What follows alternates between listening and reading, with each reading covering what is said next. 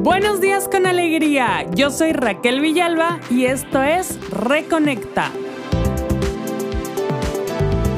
Reconecta, un podcast que te ayudará a retomar el control de tu salud.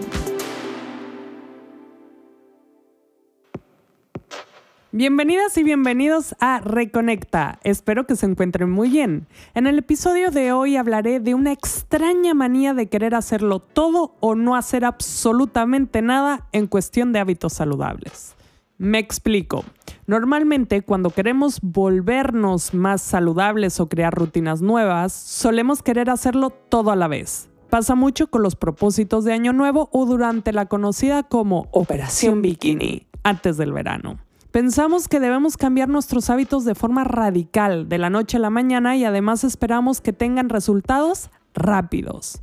Un ejemplo de esto sería decir, a partir del lunes me pongo a dieta, me despierto temprano y voy a empezar a ir todos los días al gimnasio, además voy a meditar y a leer. Lo que suele pasar es que para el miércoles ya estás cansada y querrás dejarlo todo. Es mucho más complicado cambiarlo todo de una vez que hacerlo poco a poco. Con el ejemplo anterior, yo empezaría añadiendo más verduras en cada comida e ir así aumentando el consumo de comida saludable y disminuyendo la comida basura. También probaría moverme un poco más cada día, cosas fáciles y que me motiven, en lugar de ir al gimnasio y obligarme a estar una hora haciendo algo que no me gusta. Poco a poco irás convirtiéndote en la persona saludable que quieres ser, sin quemarte por el camino o abandonar una y otra vez. Recuerda que es cuestión de hábitos que te lleven a un estilo de vida saludable. Si estás interesado en conocer más sobre crear hábitos poderosos, te recomiendo que leas el libro Hábitos Atómicos de James Clear. En este libro encontrarás muchas técnicas para que te sea más sencillo incorporar todas las cosas nuevas que quieres hacer. Algunos de los tips en este libro son unir una actividad nueva a algo que ya estés haciendo de forma cotidiana como hacer sentadillas mientras te lavas los dientes. De esta forma asociarás una cosa con otra y será más fácil hacerlo. Otra opción es hacerla justo después de alguna actividad cotidiana, como por ejemplo preparar el café y después hacer unos estiramientos.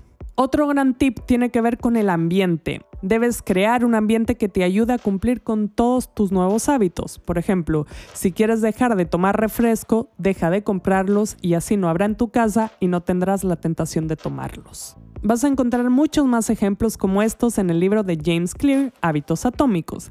Recuerda que cada uno de nosotros es único, así que tienes que encontrar la manera de integrar todo de forma progresiva y de una forma que funcione para ti. Si lo intentas hacer todo de golpe, es muy probable que fracases por agotamiento. Nada cambia de la noche a la mañana. También tengo que decir que esto de todo o nada también aplica cuando ya tenemos hábitos bien establecidos, pero de repente hay algo que sale de nuestra rutina, como un viaje. En ese momento solemos dejar por completo todos nuestros hábitos saludables. Está bien ser flexibles, de hecho creo que lo más saludable es saber adaptarse a las circunstancias. Pero una cosa es saber adaptarse y otra muy diferente es dejarse arrastrar. Por ejemplo, puedes ir a comer a un restaurante y pedir agua en lugar de refresco.